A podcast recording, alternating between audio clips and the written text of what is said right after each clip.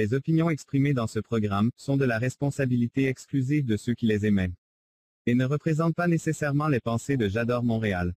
Las opiniones expresadas en este programa son responsabilidad exclusiva de quienes las expresan y no representan necesariamente los pensamientos de Yador Montreal. The opinions expressed in this program are the exclusive responsibility of those who emit them and do not necessarily represent the thoughts of Jador Montreal.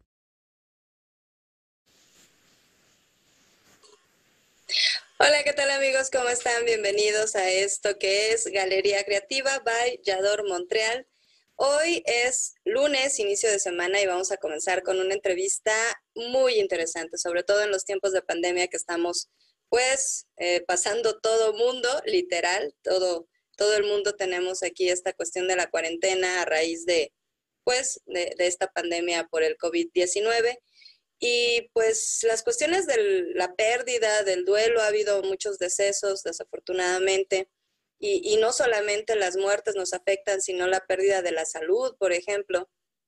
Pues es una de las grandes razones para que ustedes se queden el día de hoy, porque tenemos un invitado muy, muy especial, que además lleva años trabajando con estos temas, él es tanatólogo, y le doy la más cordial bienvenida a Lizardo. ¿Cómo estás, Lizardo? ¿Qué tal, Elizabeth? Muy buenas noches.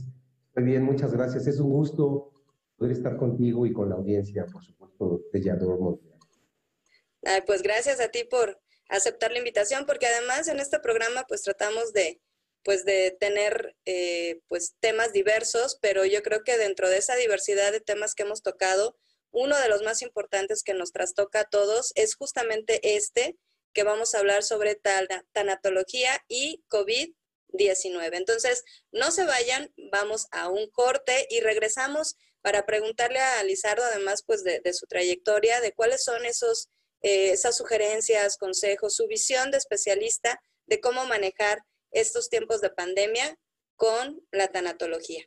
Regresamos.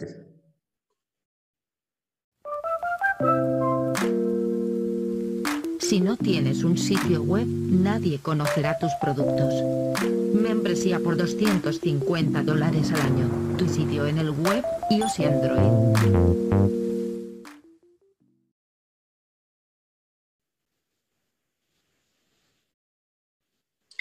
Y queridos amigos, les recuerdo que en la página de Yador Montreal pueden ustedes encontrar en la pestañita de Galería Creativa encontrar nuestros programas anteriores. Si no los han visto, si se los perdieron, pues seguramente van a encontrar algo interesante que les guste y ahí pueden ustedes encontrar los programas anteriores.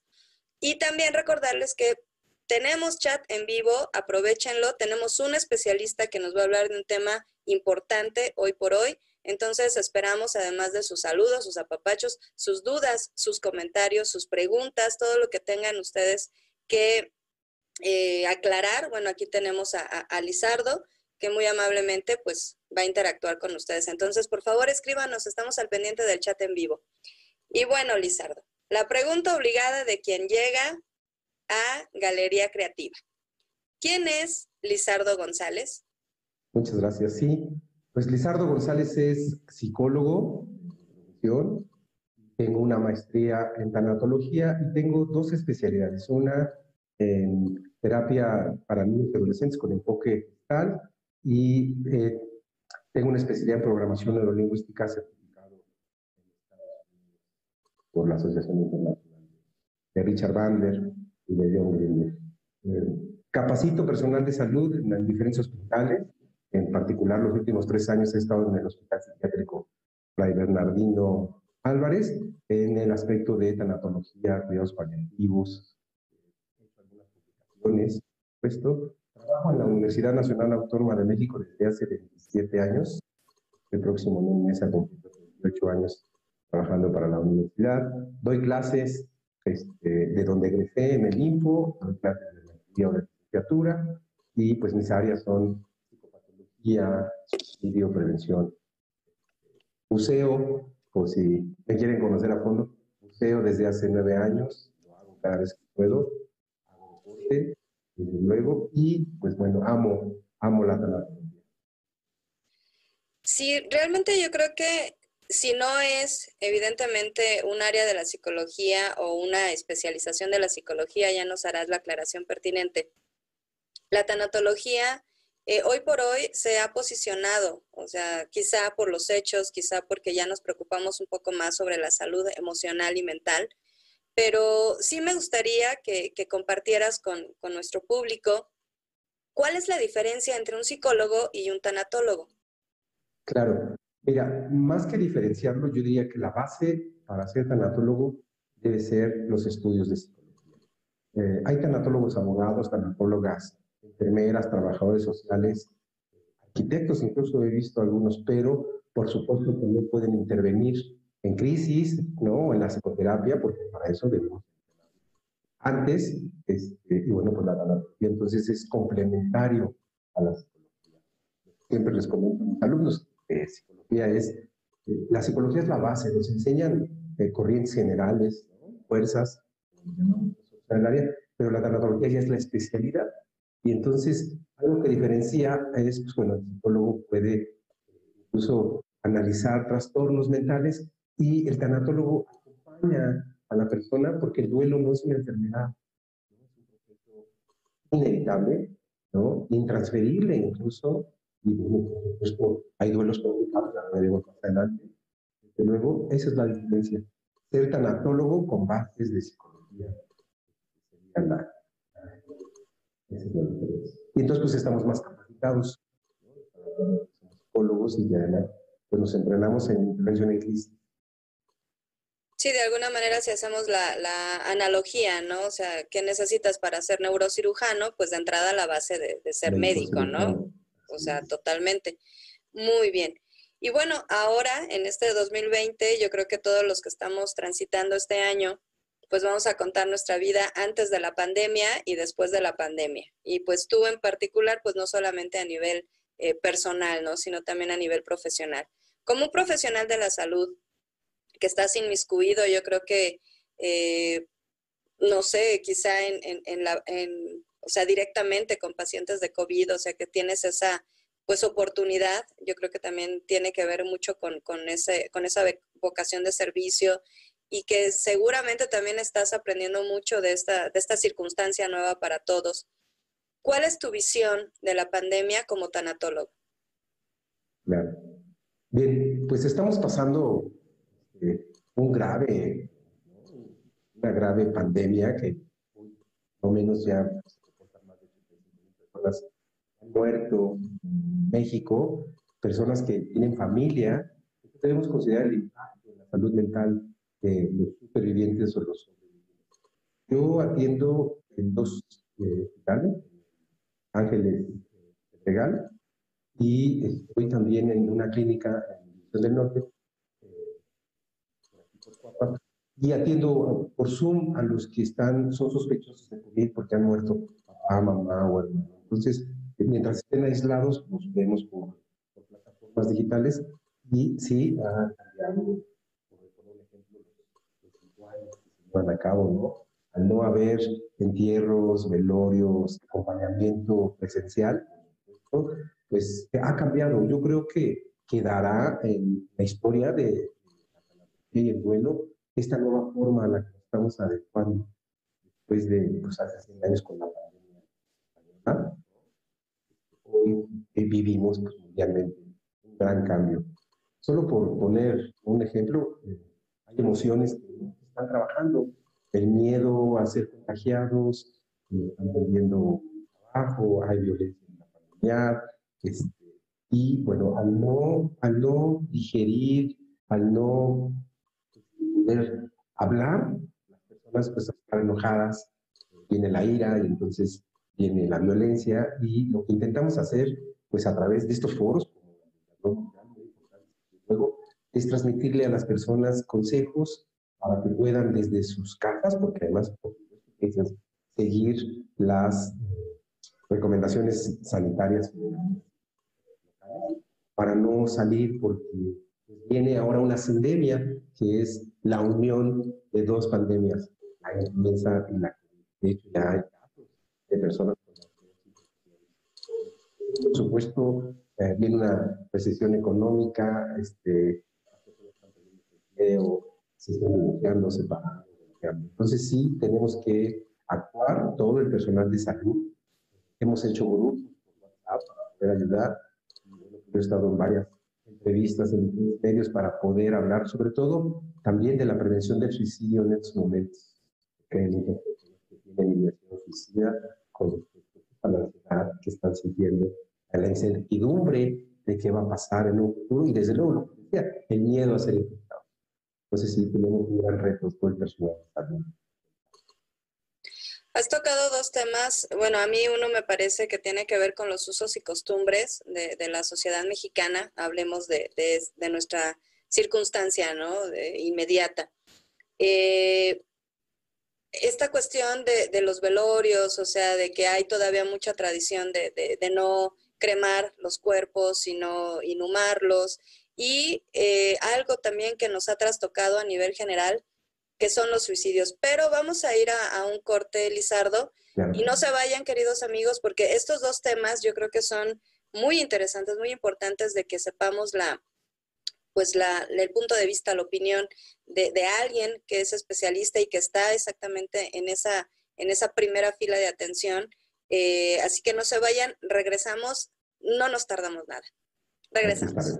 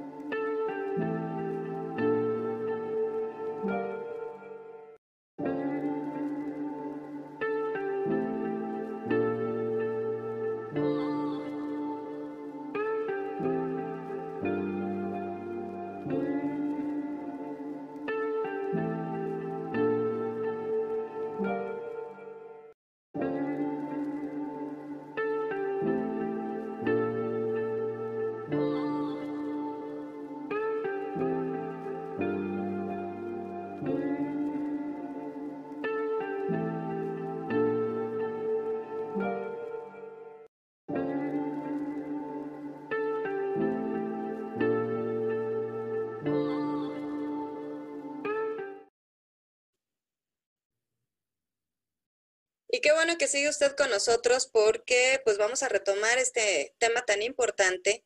Y, bueno, yo quisiera comenzar porque a lo mejor es un poquito más breve y, después pues pasar a algo que, sí nos ha, pues hemos visto en, las, en las noticias, hasta en los espectáculos, si usted quiere ver un tema tan banal, también ahí ha existido esta cuestión de los suicidios. Pero vayámonos a los usos y costumbres, Lizardo, por favor. ¿Qué te expresan estos familiares que atiendes por Zoom, como ya no los decías?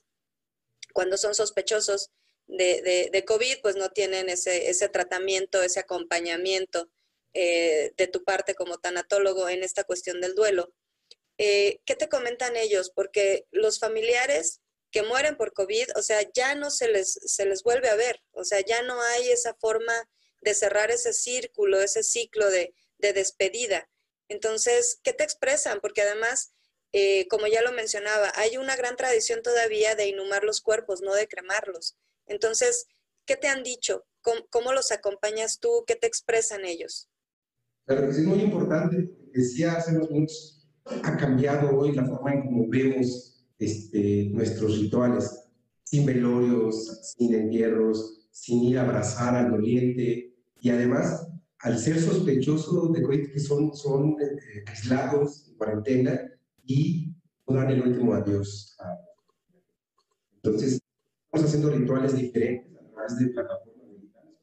Como aplicamos un cuadernillo de trabajo desde hace algunos años. Este, precisamente, esta pandemia nos ha dado un muy buen resultado, porque la persona entonces estudió en este cuadernillo algunos rituales y ya no está con y bueno, sin duda, eh, expresar las emociones es lo que podría ayudar en el duelo a la persona. Puede con algunas manifestaciones, no solo emociones o sentimientos, sino también en las conductas.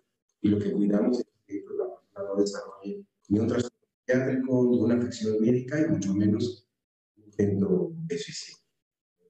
Y justo esto nos da pie para eh, pues abordar este tema tan difícil. O sea, que a veces eh, el, futuro, si le queremos llamar de esa manera, eh, pues lo vemos terrible, o el dolor, o sea, no nos da la oportunidad de entender que solamente es un momento, o sea, que estamos transitando lo que va a, va a pasar porque la vida es así, es dinámica, y poco a poco vamos a ir teniendo la oportunidad de sanar este, este tipo de, heridas que nos duelen, ¿no?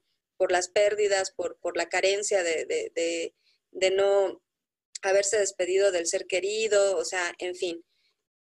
Mm, ¿Cuáles son los signos de alarma cuando tú eh, estás con estos acompañamientos con tus, con tus pacientes que, dices, híjole, está, o sea, con, con son muchas las señales que me indican que, que, está pensando en quitarse la vida? ¿Y cómo los manejas? Claro, es muy importante recordar que el año pasado la Organización Mundial de la Salud reportó 800.000 muertes por suicidio en todo el mundo. Una persona se suicidaba cada 40 segundos. Es alarmante. La, eh, la comunidad que más eh, se suicida pues son estos que están en fases, por supuesto, por poner un ejemplo, ahorita que estamos en examen, desde 2020, de, estamos más de ocho meses aislados, pues los chavos no saben a dónde ir, no pueden salir a jugar, este, recordemos que somos seres extremadamente sociales y al estar aislados, desde luego hay emociones miedo, la incertidumbre y sobre todo la desesperanza, que es uno de los sentimientos que nos llevan muchas veces a la vida no tiene sentido y tomamos decisiones eh, Entonces, lo que estamos cuidando, por supuesto, eh, déjame platicarte, el suicidio de una persona tiene factores diversos. Puede ser la genética, puede ser el ambiente, puede ser las drogas, ser eh, incluso la falta de tolerancia, la frustración, ¿no? Comprender que debemos estar aislados por cuidarnos, pero yo siempre les comento a las personas que hay signos muy eh, específicos para saber si una persona puede estar pasando por eh, una etapa de suicida o incluso cuando ya se tiene incluso la fecha y el método debemos de estar muy atentos. ¿Por qué? Pues porque las personas se aíslan, no solo estando en casa aislados, sino se aíslan de la familia. Todos lo saben, dejan de bañarse, dejan de comer, empiezan a tomar o a beber algún alcohol, drogas.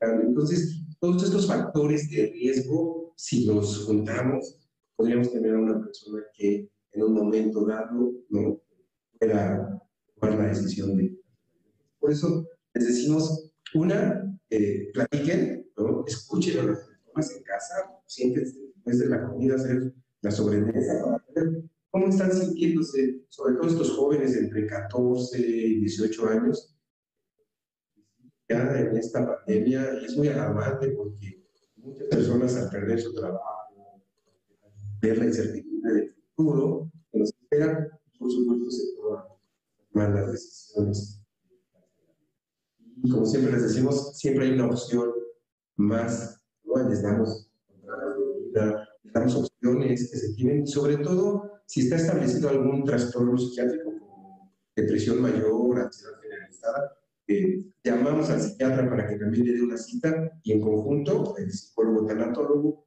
con el psiquiatra, llevamos a cabo el de la persona.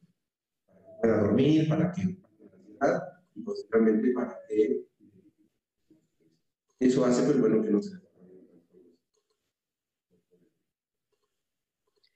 Híjole, esta intervención ya cuando, cuando trabajas, o sea, en conjunto con un psiquiatra, no es más complicado, digo, tú como con ese acompañamiento de, tanatología, eh, o sea, es, mi ignorancia, hablo a partir de mi ignorancia. Eh, entiendes tú perfecto que, bueno, cuáles son los síntomas, o sea, tú platicas con, el, con el paciente, en este caso con, el familiar de, algún, algún este, enfermo de COVID, pero ya a nivel psiquiátrico se habla de, justo, o sea, que se manejan fármacos para mejorar sus condiciones. Entonces, a través de Zoom, eh, sí se logra un diagnóstico acertado, sí se logra darle un tratamiento acertado a nivel de, fármacos, a nivel de recomendaciones, porque vamos, eh, tú como, como tanatólogo, pues sí tienes, o sea, las, les das las estrategias, lo escuchas, le pones un, lo ayudas a que vea un panorama pues más, más eh, pues promisorio, ¿no? Digámoslo de esa manera. Pero ya incidir en una cuestión eh, pues de, de, medicamentos, bueno, a mí se me hace complicado, pero seguramente tienen como ciertos protocolos. Las preguntas que se hacen directos a los pacientes por su, por ejemplo. Este, uno, tenemos que estudiar, nosotros los psicólogos, tanatólogos, debemos estudiar los criterios diagnósticos que se encuentran en la versión B5, tiene que ver con y que un psicólogo debe saber psiquiatría, pues precisamente para tener claro los criterios diagnósticos. Es que en este SM5, en la versión, ya aparece el duelo dentro del trastorno depresivo mayor, con una nota en la cual nos dice el ojo clínico de ha de hacer la diferencia entre un trastorno depresivo mayor o un duelo complicado. Entonces debemos tener mucho cuidado de que no se o se confunda el duelo con un trastorno depresivo, porque además tienen casi los mismos síntomas. Esa, hay llanto constante, este, ganas de vomitar, ganas de correr, ansiedad. se van juntando diferentes eh, emociones, conductas. Es importante. Las preguntas que se hacen es, si la persona está en riesgo, se le pregunta si ha tenido ideación planeación, lo ha hecho antes, si, si ha eh, intentado suicidarse, por supuesto, ha volvido hospitalizado, está en riesgo. Y por supuesto, antes decía esto, yo ahorita ya de regreso todas las medidas de seguridad, pero sí tenemos que ver al paciente. También lo ve, porque necesita una receta, porque necesitamos observar, no solo a través de, de la línea, sino eh, su respiración, su ansiedad, eh, escucharlo, el acompañamiento. Pero sí, a veces es necesario que el psiquiatra intervenga ya cuando puede ser moderado y que eso, por ejemplo, el, trastorno de pudiera, que fue lo que sucedió con este ¿no? seguramente tenía depresión y nadie lo vio todo el mundo dice, pero si se veía bien, tenía dinero, vivía Polanco. Sí, pero la depresión así es, así se dibuja, es un paño oscuro que no deja ver a la persona, toma su voluntad y de ahí toma decisiones. No solo en el intento suicida, hay decisiones que se toman bajo trastorno o la depresión mayor que pueden llevar a la persona a tomar pues lo que hacemos, por supuesto, es en conjunto, el psiquiatra y el tanatólogo le damos seguimiento y acompañamiento. Del duelo, y vuelvo a repetir, no es una enfermedad, y en el trastorno que está presentando para la persona, una ideación suicida. Y algo que le llamamos factores protectores. Eh, el primer factor protector es la familia. Hoy tenemos la oportunidad de estar en familia. Esa red apoya mucho. Algunos casos complica, pero en la mayoría de los casos llamamos a la familia un cuidador principal que se va a encargar al menos los primeros siete días y es que hay un intento de visitarse, incluso hasta poder se llama una ambulancia, es grave en un momento, si ya tiene el plan de hacerlo, y he atendido varias personas que ya tienen. Y entonces, afortunadamente, en los 10 años que llevo en esta área, pues no, no ningún paciente. Tenemos que estar al pendiente de signos, ¿no? de síntomas, para pedir ayuda a un de la salud puede ser un tanatólogo, puede ser un psicólogo con especialidad y sobre todo que esté certificado. Yo siempre les digo, que tengan cuidado porque ahora ya todos son tanatólogos de 20 horas. No es verdad. Ya cuando están frente a un paciente pues, tiene riesgo suicida, ya no saben qué hacer. Entonces se suicida el paciente y es un gran la Facultad de Medicina de la UNAM tiene planes a través de WhatsApp, de línea, y te llama un doctor, un psiquiatra, y te va dando seguimiento, si es que, si es que estás aislado eres tienes la enfermedad, este, te van dando seguimiento, si es necesario visitar casa. Al, principio lo hacían en la comunidad universitaria, hoy pues ya lo abrimos al público, todos los que trabajamos donamos nuestro tiempo de poder ayudarle a las personas. Lo del cuadernillo que ha dado buen resultado, sobre todo en esta pandemia, lo hemos, ya llevamos como es gratuito, desde luego, y conlleva una serie de instrucciones para que lo vayan haciendo. Este, y ha dado buenos resultados.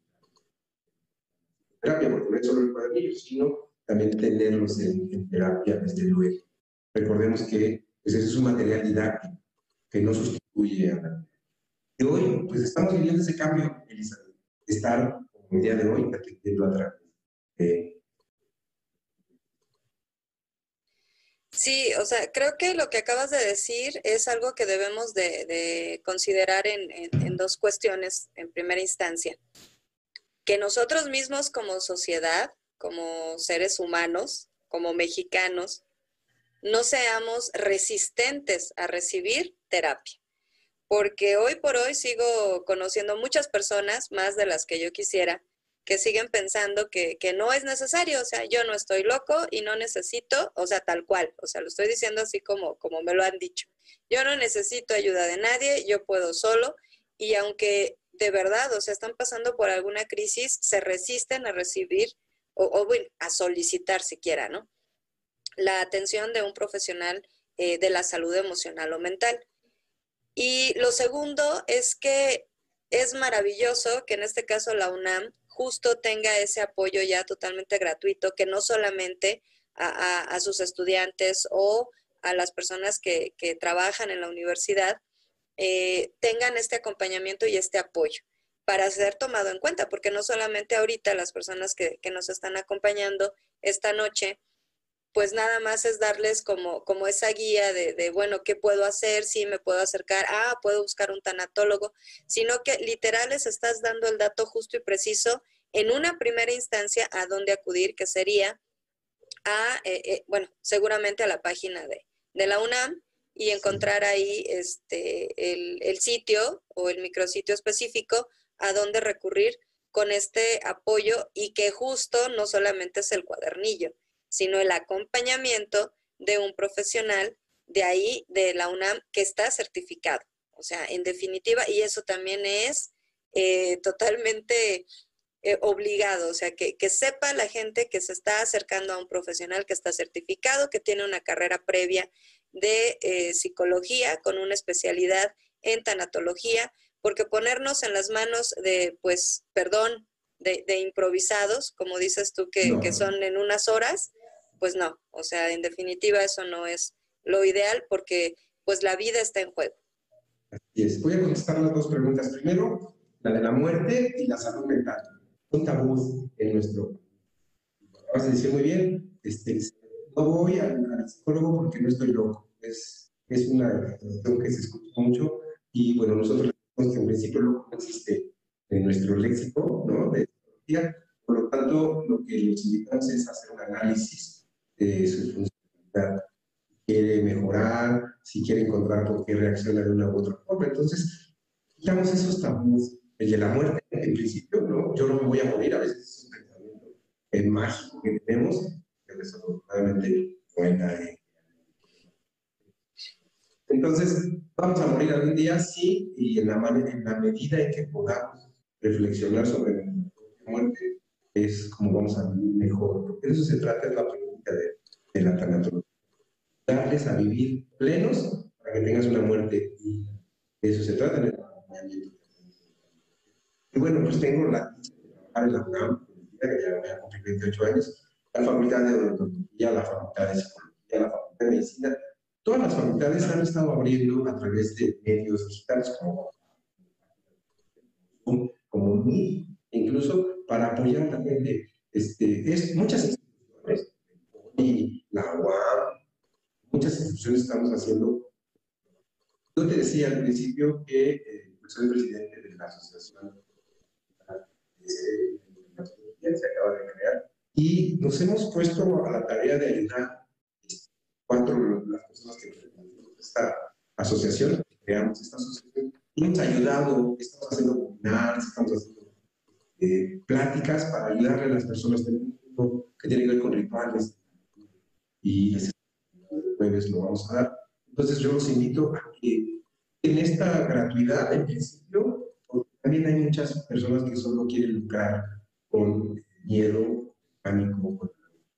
Entonces, no, todos estamos ayudar desde la medida de nuestras posibilidades y tiempos y yo con mucho gusto este, lo hago siempre que él puedo atender el teléfono, puedo contestar un correo y siempre estoy haciendo cursos, talleres y ahorita por supuesto el Fray Bernardino realizamos hasta cuatro años, seguramente nos todas las actividades presenciales y bueno, recuerden que así como invertimos en el gimnasio para que nuestro cuerpo esté sano, invitamos para que nuestra mente, para que nuestras emociones estén bien sanas. No hay, no, hay, no hay separación. A medida que estemos bien aquí, vamos a no, bueno, es que tocaste un punto que, que justo ahora eh, hay un término súper común, ¿no? Que es el fitness. Y bueno, si te estás ocupando exactamente en hacer mucho ejercicio para tener estéticamente según los cánones actuales, que bueno, que también son muy discutibles, este, para que seas este, guapo o bella, eh, pues no puedes descuidar algo tan importante que, que, sin él, bueno, todos los órganos son, son vitales, pero si no tenemos un cerebro sano, que, que a final de cuentas de ahí también, o sea, tienen que ver las emociones, si no te sientes en plenitud, digo, y que no siempre andes así como, ay, claro, sonriendo para todos lados, que eso tampoco es un síntoma seguro de que estés eh, en plenitud y, con tranquilidad y, con alegría verdadera. Eh, pues vamos, o sea, si inviertes, bien lo has dicho tú, en los gimnasios y, y, buscas suplementos alimenticios y pues modificas tu alimentación, etcétera, etcétera, caramba, o sea, entonces es básico que las emociones sean atendidas y más en estas épocas de crisis a partir de, del COVID. Y bueno, nos platicas, bueno, también ya nos comentaste, no solamente atiendes a eh, familiares de personas eh, enfermas que, bueno, que están en calidad de sospechosos de COVID, sino también a enfermos de, COVID, o sea, que, que, bueno, que tienen las, las eh, circunstancias físicas, ¿no? Para poder ser atendidos a través de, de, vía remota, ¿no? ¿Hay alguna diferencia, o sea, entre lo que te expresa un enfermo de COVID, o sea, sus preocupaciones, su, su ansiedad, eh, no sé, su incertidumbre, es diferente a el familiar de un enfermo de COVID? Así es. Déjame decirte dos conceptos eh, que la ciencia y la medicina hoy tienen viviendo más de 74 años los hombres y 79 las mujeres. Entonces, años, el promedio era 34 años, 35. O sea, una persona de 30 años ya era años. Hoy una persona de 35 pues está en la plenitud de su vida. Entonces, tenemos una parte de vida, que se ha ampliado más del doble, y por otra parte, pues existen enfermedades. Estamos en un país, hay médicas, por supuesto, como cáncer, diabetes, trastornos psiquiátricos. Sí, entonces estas personas al enfermarse por COVID, pues es miedo. Miedo porque no quieren morir. Entonces trabajamos desde luego con miedo. ¿Para qué? Para que identifiquen, hacemos técnicas, desde luego, no o de respiración, hacer tareas que tienen que ver con que se están siendo bien tratados médicamente, aislados, y hacer lo que decías del positivismo general no, pero sí un buen ánimo con respecto a una enfermedad, en este caso, por supuesto que nuestro sistema inmune puede estar preparado para mejorar pronto. Entonces, trabajamos con la motivación, con el futuro de qué va a pasar cuando ya salga usted de esta enfermedad, porque además también tenemos muchas personas que han salido a tener este, afecciones médicas. Por un ejemplo, personas con cáncer, que pues, son vulnerables, desde luego, más vulnerables que no tenemos alguna afección médica. Claro. Y hay que cuidarlos. Déjame platicarte, no acompañamos solo a los que tienen cáncer, tienen cáncer, les vamos a la casa, ahorita estamos aislados, pero vamos a su casa, platicamos con la familia, hacemos rituales de despedida. al paciente, si recordamos cómo debe morir, pues bueno, eh, los debe morir sin dolor, rodeado de sus seres queridos y de Entonces, bueno, nosotros los hospitales también hemos ido a visitar personas eh, con todos los permisos del hospital para poder ingresar, sanitarios y para poder visitar este, en terapia intensiva, este, porque en COVID, porque complicó una cirugía y detenidos Recordemos que, que se haya institucionalizado la muerte le quita a las personas el Entonces, lo que hacemos, por supuesto, pues es acompañarlos para que haya una, esa actividad, para que el paciente pueda estar cuidado de sus Ay, qué difícil. A mí se me hace tan complicado. Yo admiro mucho la fortaleza del personal de, de salud, que, que, seguramente también la pasa mal porque pues eh, ahí está su vocación, ahí está su servicio, pero ellos también, ustedes también son seres humanos y, qué difícil el manejo de, las pérdidas, porque también ustedes pasan por, por ese intercambio de emociones, o sea, de ver, de, ver pacientes, de ver enfermos que, seguramente le están pasando muy mal de muchas maneras, de muchas formas. ¿Cómo, lo manejas, Lizardo? O sea, ¿qué haces tú para ti? Tenemos grupos de WhatsApp con compañeros enfermeras, enfermeros, este, médicos, eh, psicólogos, en hospitales. Hay algo que se llama que es ¿no? quemado, como llaman en la traducción. Y es que los que estamos atendiendo en esta pandemia de nuestras comunidades, nos estamos, por supuesto, sobresaturando. Yo también voy a decir, hay muchas personas que le están poniendo atención a sus horarios, incluso muy noche, muy temprano, el domingo. Y lo que estamos tratando de hacer como personal es cuidarnos, cuidarnos entre nosotros. Yo atiendo psiquiatras en terapia, como son médicos. Van a, van a mi clínica o trabajo, van a la clínica y ahí nos atendemos. ¿Por qué? Porque estamos ocupando esta pandemia y además recordar que hay muchos amigos Hay más presión, ¿no? Van a áreas COVID, puesto que hay una gran sobre todo con las enfermeras y los médicos.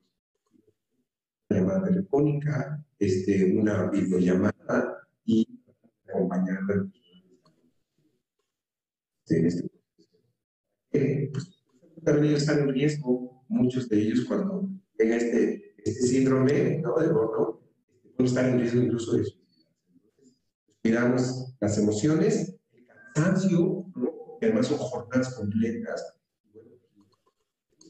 Eh, y hacemos una bitácora para que la persona se dé cuenta, en este caso la, la salud mental, para que se dé cuenta que terapia, descanso, buena comida, luego y hacer ejercicio. Estas cuatro cosas, si las llevamos a cabo, podemos adelante en esta pandemia atendiendo a muchas personas que están sufriendo, pues no pueden despedirse de como incluso Ay, Lizardo, insisto, qué, admirable, qué admirable labor. Y, bueno, vamos a, tocar el siguiente tema, que es justo de, cómo se gestionan los duelos, porque las pérdidas, eh, se celebra mucho la vida y de verdad, como bien lo, decías anteriormente, la muerte sigue siendo un tabú.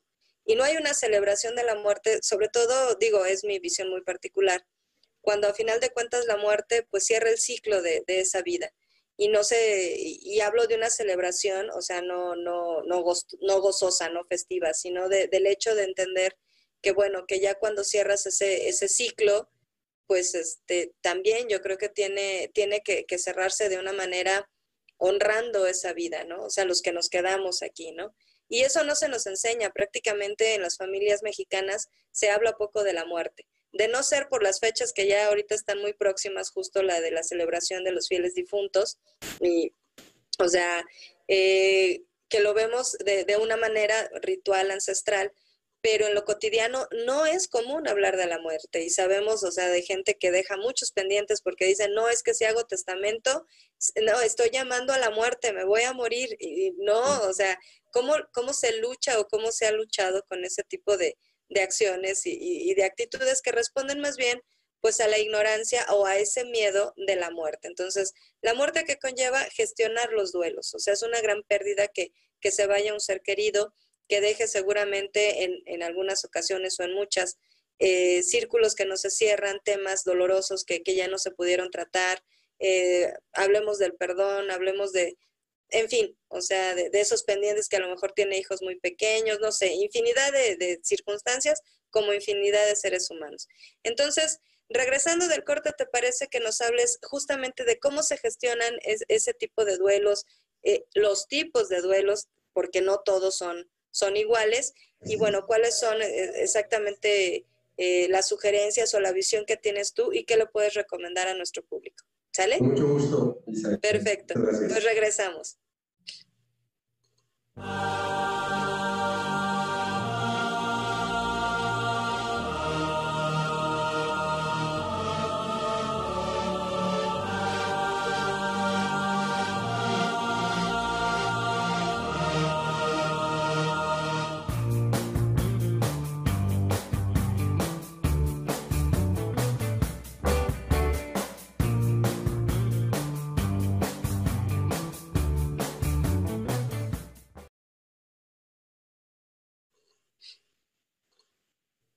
Pues queridos amigos, ya llegamos a la última parte de, esta entrevista. Muy interesante, digo, el tema este, lo amerita y bueno, el especialista que, que, muy amablemente el día de hoy nos acompaña.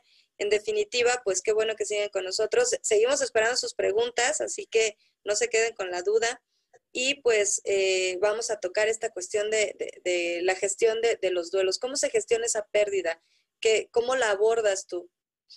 Bien, primero me gustaría subrayar el duelo no es una enfermedad, ¿no? Desde el principio es un proceso, es, es intransferible, nadie puede vivir nuestro duelo, ¿no? Y es un traje a la medida cada persona, circunstancias como de vida, edad, género, este, posibilidades para salir adelante, pérdidas anteriores, es como va a gestionar Nosotros lo hacemos en un acompañamiento, ¿no? Solo por poner un ejemplo para que a través de este canal puedan saber, mira, hay manifestaciones, la ira, la tristeza, el enojo, incluso la emancipación, ¿no? la alegría. Hay personas que a veces se alegran por la muerte de un ser querido, voy a decirlo de esta manera. Ya está descansando porque estaba enfermo, porque estaba en fase terminal y sufriendo. Y cuando me refiero a se alegra es que están en paz, pudieron despedirse eh, con este tipo de números, a lo que llamamos así hay varios tipos de dolor. Pero vamos a hablar primero de las manifestaciones en las emociones en los sentimientos también. Incluso puede haber hasta envidia, un duelo. ¿Por qué? Porque se está muriendo mi familia y no los de ahí enfrente. Pues a veces son sentimientos muy ambiguos causan culpa, eh, enojados, porque nos han quitado Y bueno, hay manifestaciones que también debemos estar atentos Entonces hay un enojo, hay una ira, este, y la persona empieza a sentir este, palpitaciones, falta de mareos, verificar si está pasando precisamente pues, la muerte, hablábamos de estar aislados, en el temor, hacer podemos estar rumiando, como le llamamos en psicología, este pensamiento de no quiero morir, no quiero morir, y hay un desgaste emocional que no me deja dormir, no puedo comer, entonces hay problemas. Pero sobre todo en las conductas, debemos estar este, muy pendientes, ya decíamos sobre los adolescentes, pero sobre todas las generaciones, los adolescentes, los jóvenes y los adultos, y además presentan alguna enfermedad crónico-degenerativa, eh, cuando cómo estas personas de la tercera edad, sin ir al médico, pueden ser atendidos. Los vemos a través de asociaciones como Alzheimer, AC, que hemos dado plática también, los desde su puedan ser atendidos. Pero sobre todo, escuchar, ¿no? Padre de esta red familiares, escuchar a todas las personas para saber en las emociones, el perdón, en las conductas, pues es muy evidente, ¿no? Se distraen, se disocian, ya no quieren compartir la mesa, no quieren comer, empiezan a beber, fuman en exceso, o este, algunas eh, Debemos estar eh, para poder hacer una consulta con un profesional de la salud, una revisión, ¿no? que es lo que hacemos siempre. La primera vez es una entrevista, no es sesión. Para escuchar a la persona, para verla, como estoy viendo ahorita aquí, y hacer ciertas preguntas para saber si necesita ir a terapia de acompañamiento bueno, si está pasando un duelo que pueda ser atendido desde esta plataforma, eso de, de incluso WhatsApp. Entonces, eso es lo que hacemos. Vemos, medimos el riesgo, y el riesgo es mucho, pues los Hay diferentes tipos de duelo. Por ejemplo, el duelo normal es el que vivimos casi siempre, todos, todos hemos tenido pérdidas en la, muerte de una mascota, una un choque que dejó secuelas, un cambio de ciudad. Hoy que estamos aislados, pues entre comillas perdimos la libertad, ¿no? Estamos eh, eh, esperando a ver cuándo nos cambian la fase y al revés, estamos yendo otra vez rojas próximamente, cancelaron ir a los panteones, la villa, la basílica que no. Entonces empezamos a tener ansiedad, esta incertidumbre de estar muy pendientes todos, ¿eh? Yo siempre digo, una vez creen que la mamá o el papá es, pues yo me encargo de todos y son los que soportan más. Entonces, todos hagamos una revisión si estas manifestaciones de las que te acabo de hablar duran más de dos semanas ¿no? y son muy intensas, si vemos que no duerme, si vemos que está irritado todo el tiempo, si vemos que no quiere platicarnos de qué le pasa, consultemos a una persona. De hecho, muchas personas nos contactan para decir, oiga, ¿quiere poder atenderse a mi hermano? Yo pago, yo veo, yo gestiono la hora. Y es lo que hacemos a veces, sorprende porque no quiere hablamos. Ya cuando están en terapia, se convencen de esta parte de Eso sobre todo del duelo. Si el duelo no se gestiona de manera, vamos a llamarle sana, que sea un proceso de puede haber una patología. Debemos entender mucho. Por ponerte un ejemplo, el suicidio de los hijos pues es algo que genera un duelo muy complicado. ¿no? Eh, ¿Por qué? Pues porque para el adulto, para la persona que papá o mamá, pues nuestra idea que debemos de ser eh, cuidado, debemos cuidar a los hijos, el hecho de que se suiciden, pues es el acto este, más grave que hay, castigo para nosotros. Entonces los cuidamos, ¿por qué? Porque no quieren comer. Muchos pueden hasta suicidarse. No pueden encontrar.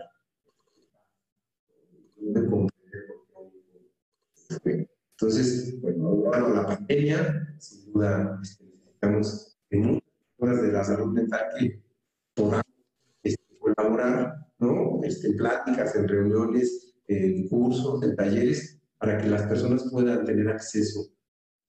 A ver, si están viviendo un duelo, si deben vivirlo, ¿no? Hay más de 80 pérdidas, nos dice la doctora Nancy O'Connor en un libro que se llama Déjanos que habla este, sobre cuántas pérdidas puede tener el ser humano.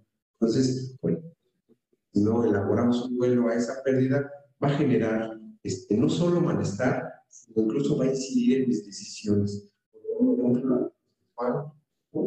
Este, si no sé nada el pasado 10 o 15 años, esta persona va a actuar diferente si no lo sabe. No lo llevamos a terapia. Ya va, a, ya va a ser desconfiada y va a incidir en la toma de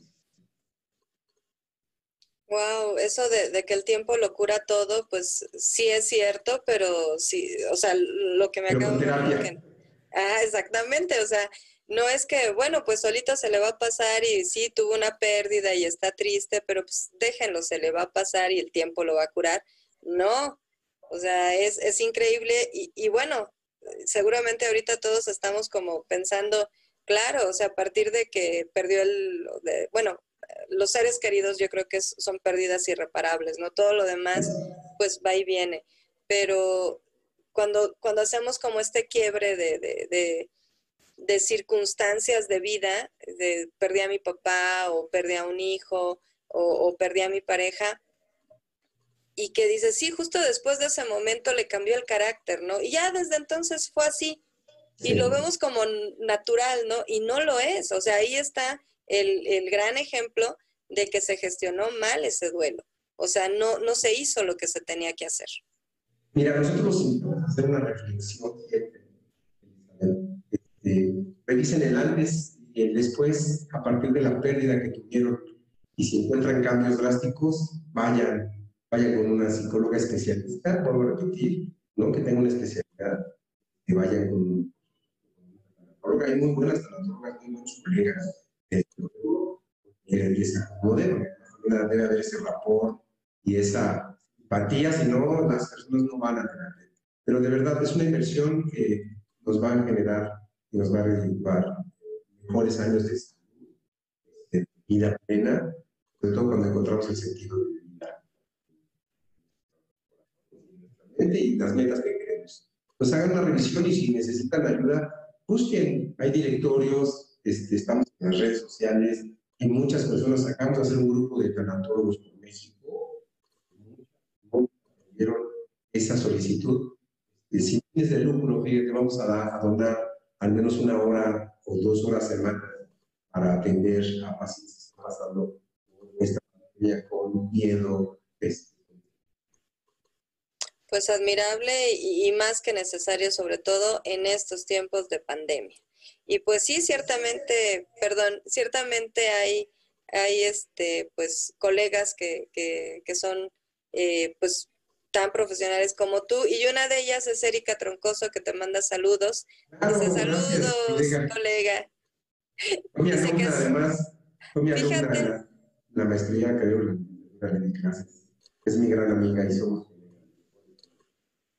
Ay, no, esa también es, es una parte bien, bien hermosa, ¿no? La docencia y qué bueno que en este, en este caso, eh, quienes fueron tus alumnos, pues ahora ya son colegas y tienen ese mismo amor y ese mismo profesionalismo por la tanatología, pues eso también apapacha el corazón.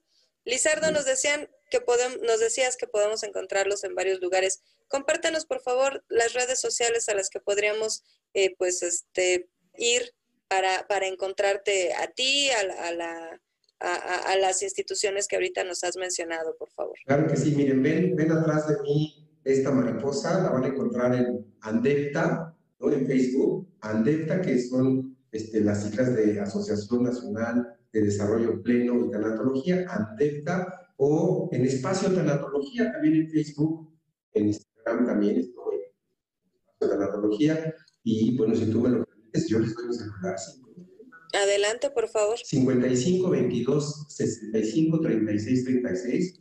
Yo lo atiendo. A veces estoy en terapia, dando. A veces estoy trabajando o dando clases, pero yo contesto. Más práctico.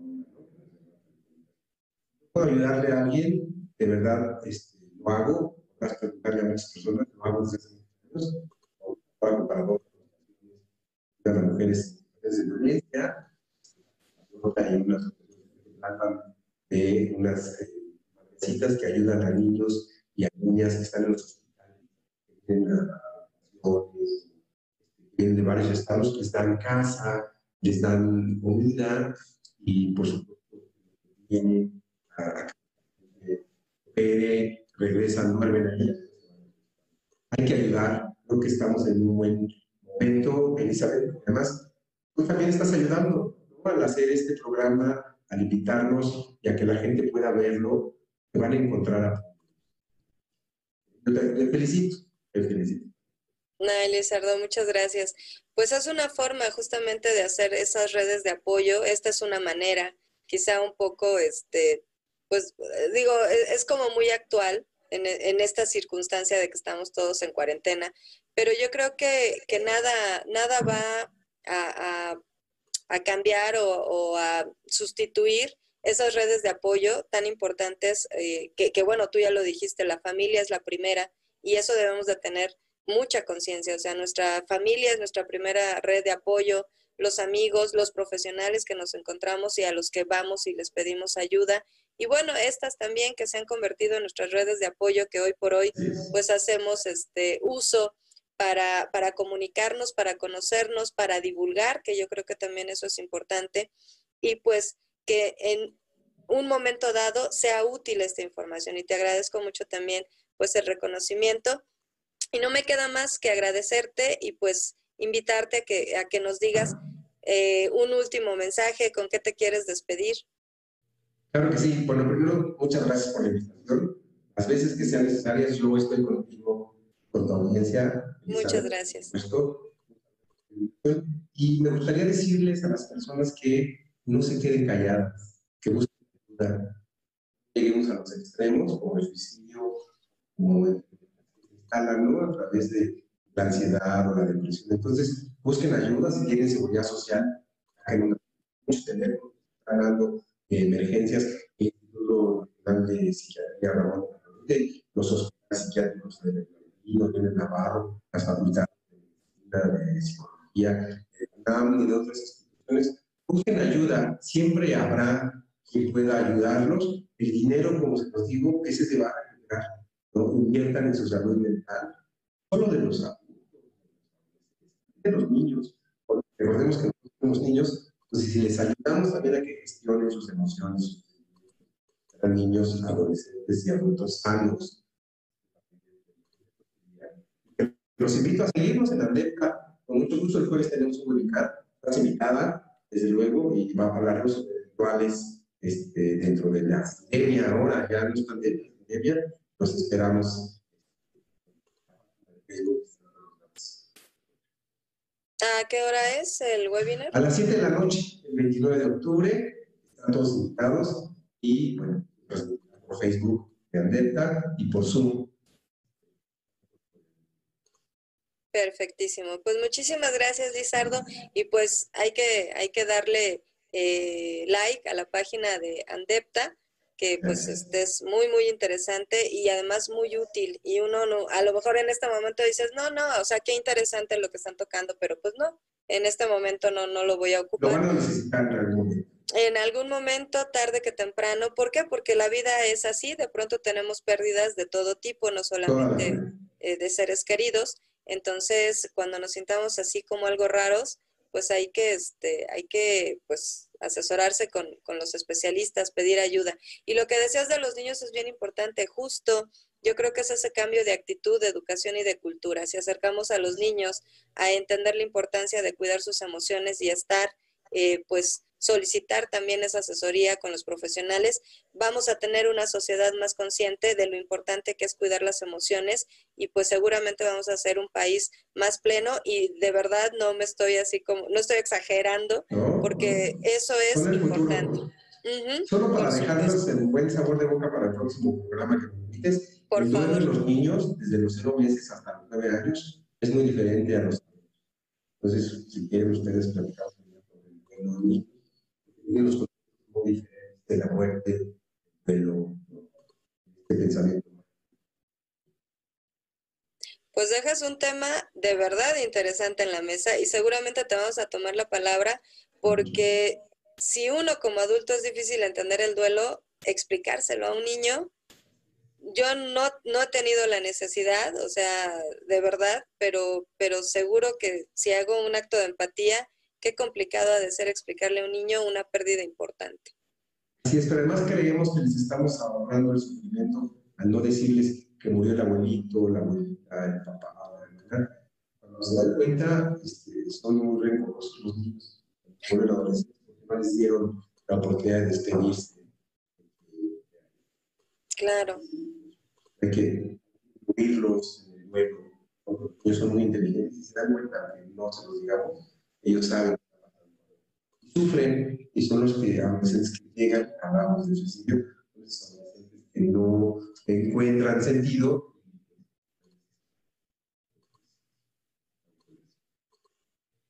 Bueno, Lizardo, pues entonces vamos a tener que hacer una, una segunda entrevista, una segunda invitación y pues yo te agradezco mucho el día de hoy que nos hayas compartido pues este, este punto de vista de tanatología y COVID-19 y pues queridos amigos, les agradezco pues que nos hayan acompañado este inicio de semana. No se olviden que estamos aquí en Yador, Montreal, ahora con cambio de horario aquí en Ciudad de México, lunes, miércoles y viernes en punto de las 21 horas aquí en Ciudad de México, hora centro de, de este país, y 23 horas en Montreal. Pero pues muchas gracias por estarnos acompañando no se olviden, los espero en mi página de Facebook, Elizabeth Llanos Galería Creativa. Y también eh, suscríbanse a mi canal de YouTube, Elizabeth Llanos. Y no se pierdan nuestra invitada del el próximo miércoles, la psicóloga Ilse Saucedo. Pero ella nos va a hablar de algo que parece banal, pero es muy común esas confusiones en redes sociales, como de repente por algo que no tiene pues como mayor importancia, terminamos enredándonos en ese tipo de, problemas mediáticos que bueno, que no los podemos ahorrar. Entonces vamos a analizar ese tema el próximo miércoles aquí en eh, Galería Creativa. Soy Elizabeth Llanos, los espero el próximo miércoles aquí en Yador, Montreal. Gracias a nuestro productor, gracias Lizardo por la invitación. Que tengan un excelente inicio de semana, bonita noche y nos vemos el miércoles. Chao.